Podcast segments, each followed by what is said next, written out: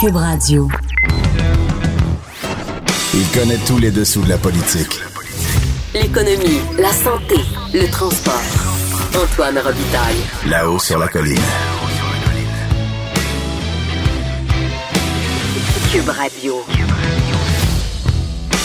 Bon mardi à tous. Aujourd'hui, à la haut sur la colline, il y aura Marie-Claude Nichols, députée libérale de Vaudreuil, qui sera avec nous. On va parler du drame de Sainte-Marthe-sur-le-Lac. Et ensuite, il y a Dave Noël, donc journaliste à la recherche au devoir, qui viendra faire sa chronique sur les chiffres de l'histoire. Mais d'abord, mais d'abord, il y a un compteur avec nous en studio.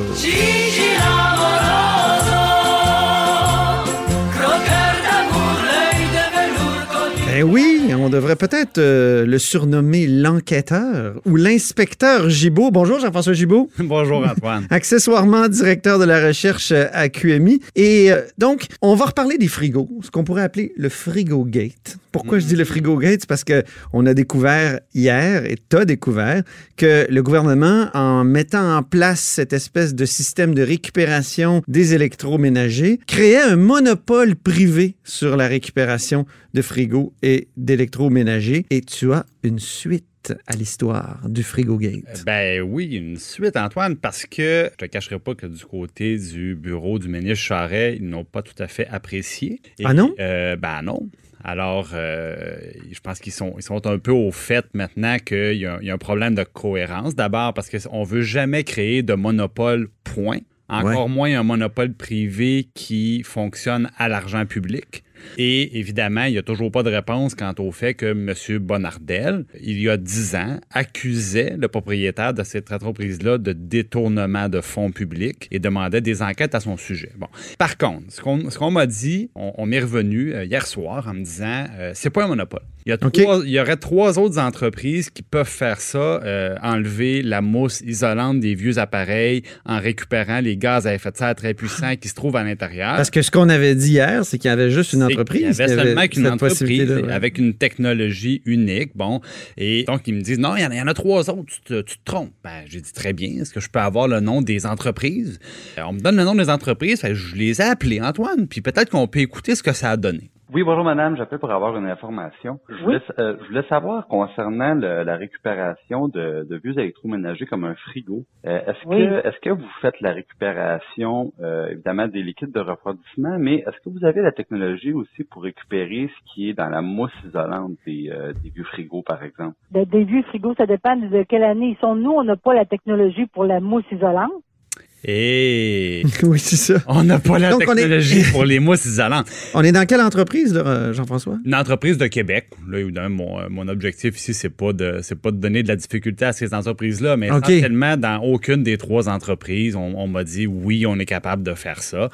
Euh, et là, au cabinet du ministre, on m'a précisé par après qu'en ce moment, il n'y en a pas.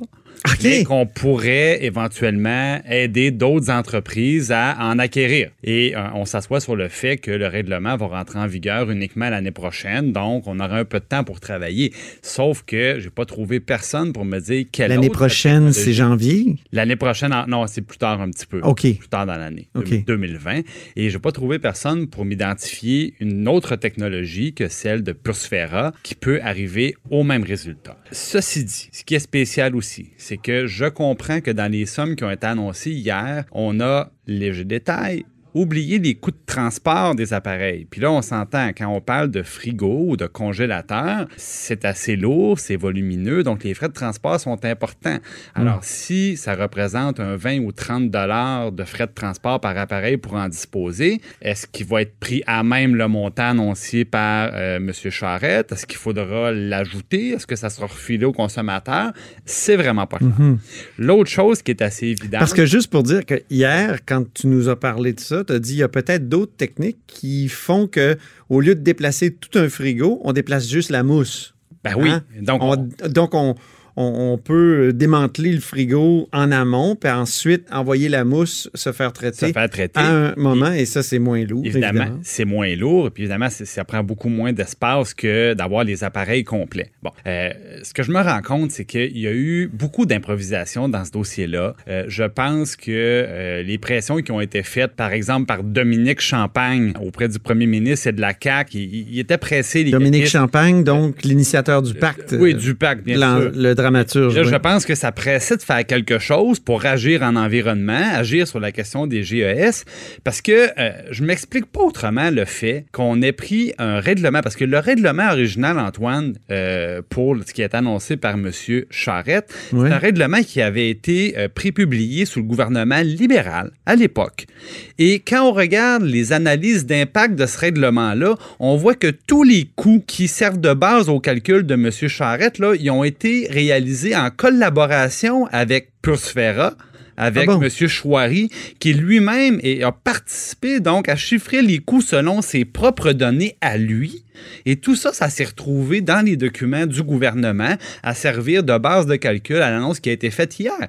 Et le gouvernement, en ressuscitant ce vieux règlement-là, évite de lui-même avoir à recommencer la période de prépublication où les gens peuvent émettre des avis. Ah oui, OK. Ah, absolument. Donc, on a sorti ça des boulamides d'un vieux tiroir libéral, je pense, parce que ça pressait de dire on fait quelque chose contre les changements climatiques.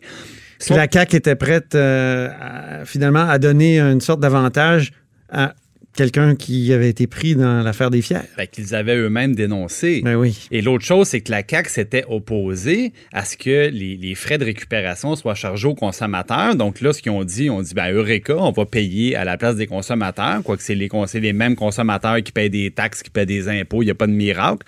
Euh, donc, donc, Est-ce qu'il n'aurait pas été mieux de faire une vraie consigne, en l'occurrence?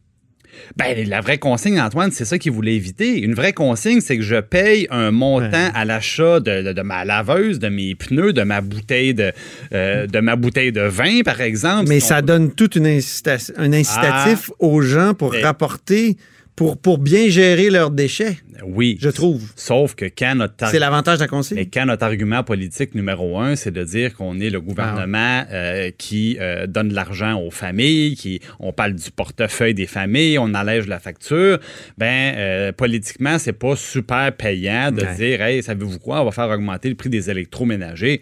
je pense que c'est ça qu'ils ont voulu éviter. Mais le problème, c'est que ça a été fait un peu vite, puis là, il manque de, il manque de, de, de, de de, maturité hein. et de vérification à ce dossier-là. On verra pour la suite des choses comment euh, les, nombreux, les nombreux points d'interrogation qui restent vont trouver réponse. Super. Merci beaucoup, Jean-François Gibault, notre compteur, notre inspecteur, notre enquêteur et, et accessoirement directeur de la recherche à QMI. Voilà.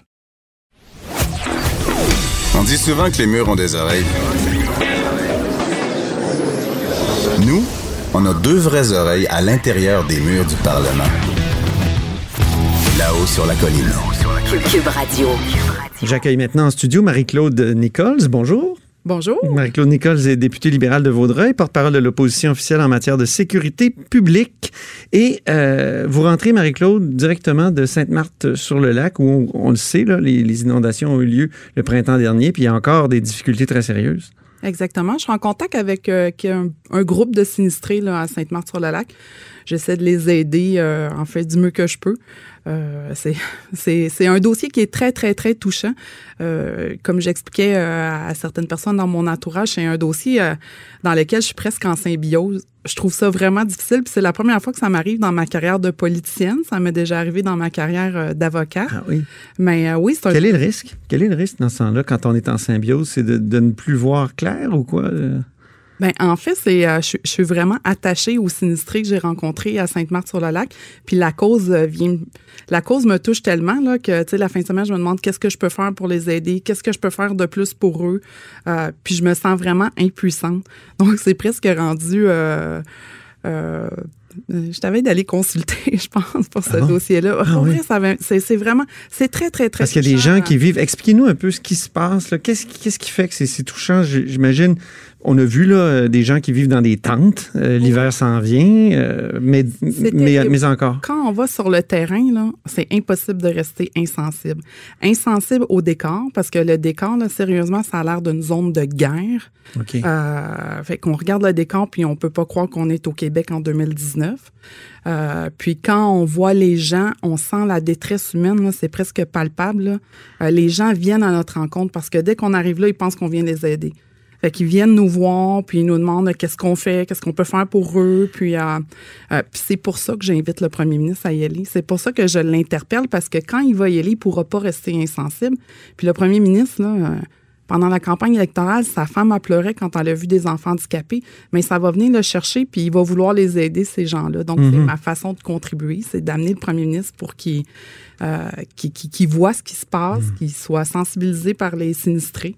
Là, quand même, le gouvernement a dépêché la ministre Guilbeault hier sur place. Euh, il y a des nouvelles qui semblent intéressantes, c'est-à-dire qu'il y a beaucoup de fonds qui ont été débloqués. Ça a été débloqué plus rapidement que pour euh, les inondations de 2017. Enfin, c'est le discours du gouvernement. Vous, vous réagissez comment à ces, ces bonnes nouvelles-là, d'une ben certaine là, Je vais peser mes mots. OK. Parce que, sincèrement, la ministre qui est allée hier, là, euh, c'est comme une visite obligatoire parce qu'on met de la pression pour qu'elle soit là-bas. Donc, elle est allée hier pour faire le point. Oui. Faire le point, là c'est qu'est-ce qu'elle nous a appris de plus hier? Absolument rien. Elle a fait un point de presse dans un centre communautaire. Elle n'est même pas allée sur le terrain. Elle n'est même pas allée rencontrer les gens. Mhm. Elle les a croisés, c'est tout. Ça prend un peu plus de compassion dans ce dossier-là. Les relations publiques et les relations de com, c'est beau, là, mais ça, c'est un dossier de relations humaines. OK. C'est euh, les chiffres qu'elle nous donne, là. Euh, écoutez, il faut que je donne un, côté positif au gouvernement. Je vous dirais qu'ils ont agi vite. Ils ont envoyé des chèques rapidement. Ben oui, c'est ça. Oui, mais ils ont envoyé des chèques rapidement. Pourquoi? Pour euh, mousser la statistique, pour dire, bon, on a agi rapidement. Maintenant, il n'y a plus rien qui se passe. C'est arrivé le 20... Mais pourquoi il n'y a plus rien qui se passe? Est-ce que c'est la faute du gouvernement ou le manque de main-d'œuvre? On m'a dit que ça pouvait être le cas, c'est-à-dire ben qu'il manque de monde pour simplement construire. En fait, La, problématique générale, c'est que c'est pas le bon programme d'indemnisation. Ah. Sainte-Marthe-sur-le-Lac, c'est le bris d'une digue. Les gens l'oublient, les gens disent, ben, c'est pas, ah, c'est ça, c'est pas les inondations. C'est pour ça que c'est le ministère des Affaires municipales aussi qui doit agir sur Exactement. L'eau n'a pas passé par-dessus la digue. C'est la mhm. digue qui est une construction humaine qui a cédé. Le 27 avril, en moins d'une heure, cinq pieds d'eau. Le tiers de la ville a été inondé. 6 000 sinistrés pas loin de 2000 maisons. Mhm. Euh, des sinistrés que j'ai rencontrés, il y avait sept pieds d'eau dans la maison. Sept pieds d'eau. Oh euh, les enfants dormaient au sous-sol. Mhm. Euh, les enfants sont traumatisés, ils vivent de l'angoisse, les parents se sentent impuissants. mais ça, il faut le rappeler, c'est pas des gens qui vivent. Les gens vivaient dans une zone qui était identifiée non inondable. C'est ça. Euh, oui, c'est quand même. C'est pour ça que je dis c'est une responsabilité qui vient, c'est une responsabilité municipale et euh, provinciale. C'est-à-dire que la digue devait être entretenue par le municipal et le provincial. D'ailleurs, il y avait des euh, constats qui avaient été émis en février. oui, en février, donc l'hiver dernier. Février 2019. Est-ce qu'il y avait eu des constats avant, même avant le 1er octobre, donc lorsque le gouvernement libéral était en place? J'ai pas, j'ai regardé, j'en ai pas trouvé. J'ai trouvé les constats de février 2019. Écoutez, il y en a peut-être il faudrait euh, vérifier. Mhm. là. Mais euh, les plus récents, là, euh, c'était février 2019 qui disait qu'il y avait des travaux qui devaient être faits rapidement. Mhm. Et c'est le 27 avril que la digue a cédé. Donc, moi, je le compare à la tragédie du lac Mégantic. Oui. donc, c'est une construction humaine qui lâche. C'est des gens qui sont dans une zone non inondable, puis en moins d'une heure, ils ont tout perdu. Et le programme d'indemnisation qui s'applique à eux, c'est le même programme d'indemnisation qui s'applique euh, aux inondations, plus pas le fun de dire ça, mais ordinaire. OK. Il n'y a pas une inondation ordinaire, mais en fait, euh, aux inondations de, de citoyens qui habitent en, en, zone inondable. Ben, sur, qui, qui s'attendent un peu. Mettons, là, des, qui s'attendent une, fois de temps en temps à avoir ça. Alors que là, on s'y attendait pas du tout. Exactement. Donc, c'est d'où les grandes pertes euh, de, matériel. oui, parce Alors, qu'est-ce que vous leur dites, vous, quand vous allez sur le terrain? Qu'est-ce que, qu'est-ce que vous, vous ben dites? je suis là souvent, mais vous aidez comment? Comment vous ben, pouvez en aider? fait, euh, moi, je, je, les rencontre. Des fois, là, juste jaser avec eux, prendre un café, les écouter. Là. Mm-hmm. Euh, fait que des fois, on a des petits groupes de 12, 15, on les rencontre. Eux, ce qu'ils me demandent, c'est pouvez-vous nous donner de la visibilité? Pouvez-vous amener les médias? dire qu'on existe, on a besoin d'aide parce que comme je disais, on peut pas rester insensible. Une fois qu'on les voit, qu'on voit, écoutez, ils habitent dans des tentes, dans des roulottes, là, le froid s'installe. Euh, un dossier, ben, c'est pas le fun d'en en parler, euh, mais euh, il y a eu, il n'y en a pas eu de victimes le 27 avril, il n'y a pas eu de décès. Mm-hmm. Mais je vous dirais que les effets secondaires. Les contre-coups. Les contre-coups, il y en a. Là. moi, a été porté à mon attention deux suicides dont une personne que j'avais rencontrée. Mm-hmm. Euh, la détresse humaine, elle est pas. Ah, j'ai le cœur à l'envers Ouais. quand j'en. C'est pour Ouais, ça ouais, je suis comme en ben oui. symbiose avec, euh, avec le dossier parce qu'on se sent impuissant. C'est des gens que j'ai rencontrés. C'est des gens là, que je le sentais qu'il y avait une détresse, mais je me disais, est-ce que j'aurais pu faire plus? Quand il y a des inondations, souvent il y a des élans de générosité. Euh, on, on- veut tous faire notre, euh, notre part. Alors, qu'est-ce qu'on peut faire, peut-être, nous, euh, qui écoutons là, pour les gens de Sainte-Marthe-sur-le-Lac? En Euh, en fait, euh, moi, j'invite une fois de plus euh, le, Le premier ministre. Le premier ministre doit se rendre sur place. Les gens veulent rencontrer le ministre. Les- le premier ministre, les gens me le demandent. Les gens cherchent leur député. Les gens cherchent Madame Damour. Encore ce matin, on me disait où est Madame Damour? Pourtant, je l'ai déjà interviewée, puis elle avait passé son temps là. en tout cas, alors on va relayer ces questions-là, c'est sûr. Mais euh, définitivement leur donner de l'attention, ne pas les oublier parce que l'eau s'est retirée, les caméras sont parties, mais eux, ils vivent encore de la grosse misère puis de la grosse détresse humaine. Très bien. Merci beaucoup, Marie-Claude Nichols, députée de Vaudreuil. Là-haut sur la colline. Ce que les ministres n'ont pas voulu dire, Antoine va vous dire. Cube Radio. Vous écoutez Là-haut sur la colline.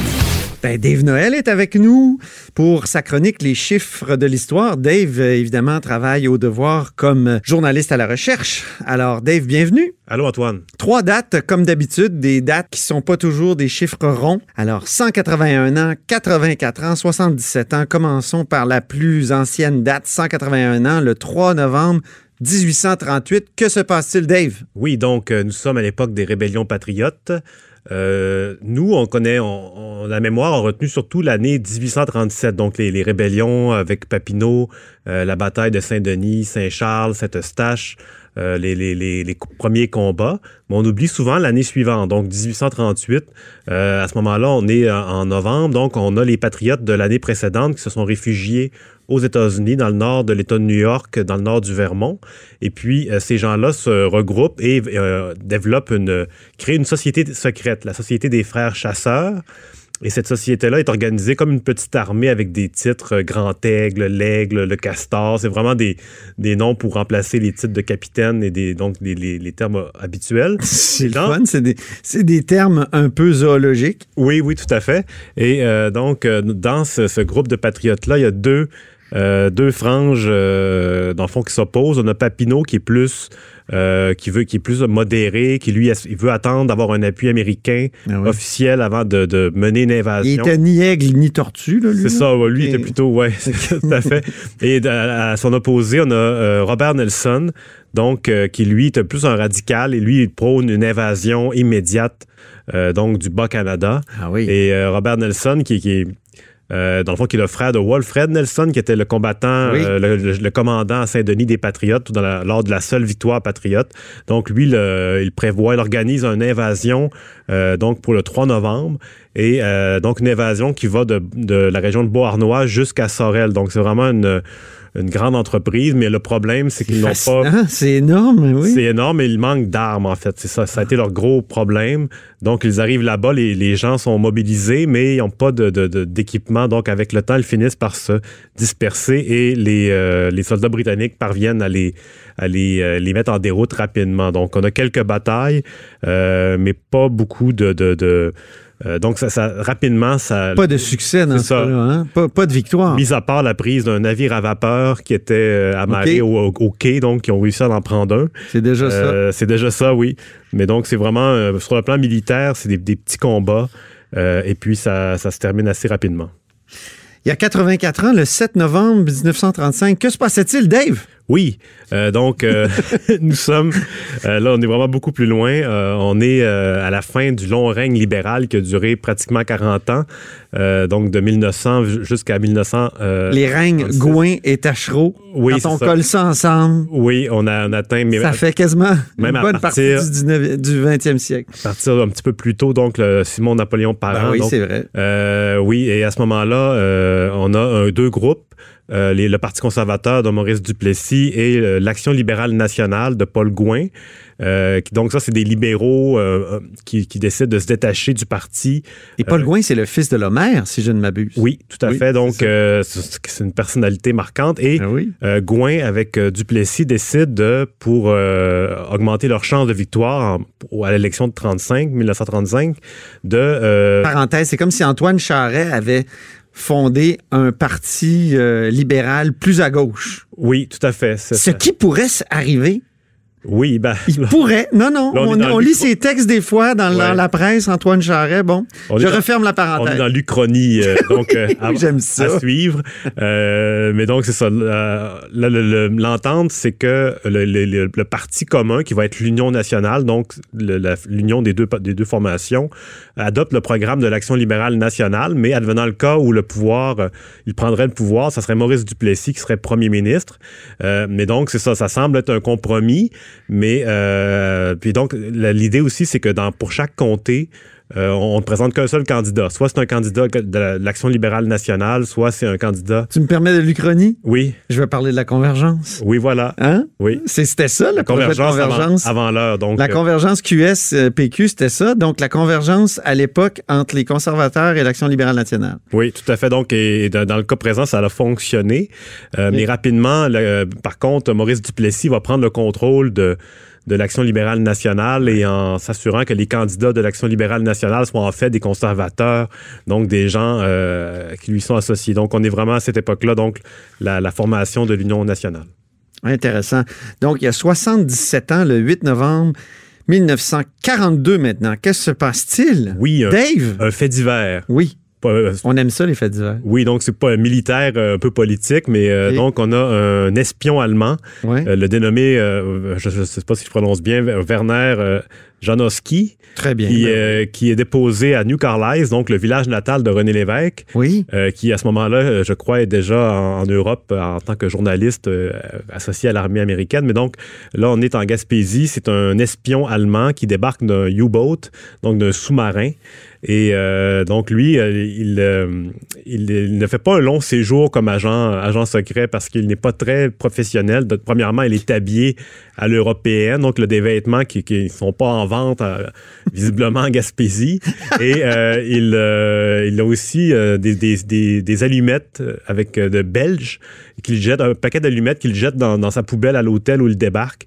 Donc, il est rapidement arrêté en- à son arrivée à la gare. Ben, voyons Et donc. on lui propose de... de- Mais qu'est-ce qu'un espion allemand venait faire en Gaspésie? Veux-tu me ben, c'était le point de départ. Il n'allait pas espionner seulement là, mais il- on peut pas, on pense qu'il donc il comptait se rendre à, à Québec, Montréal et euh, donc se déplacer.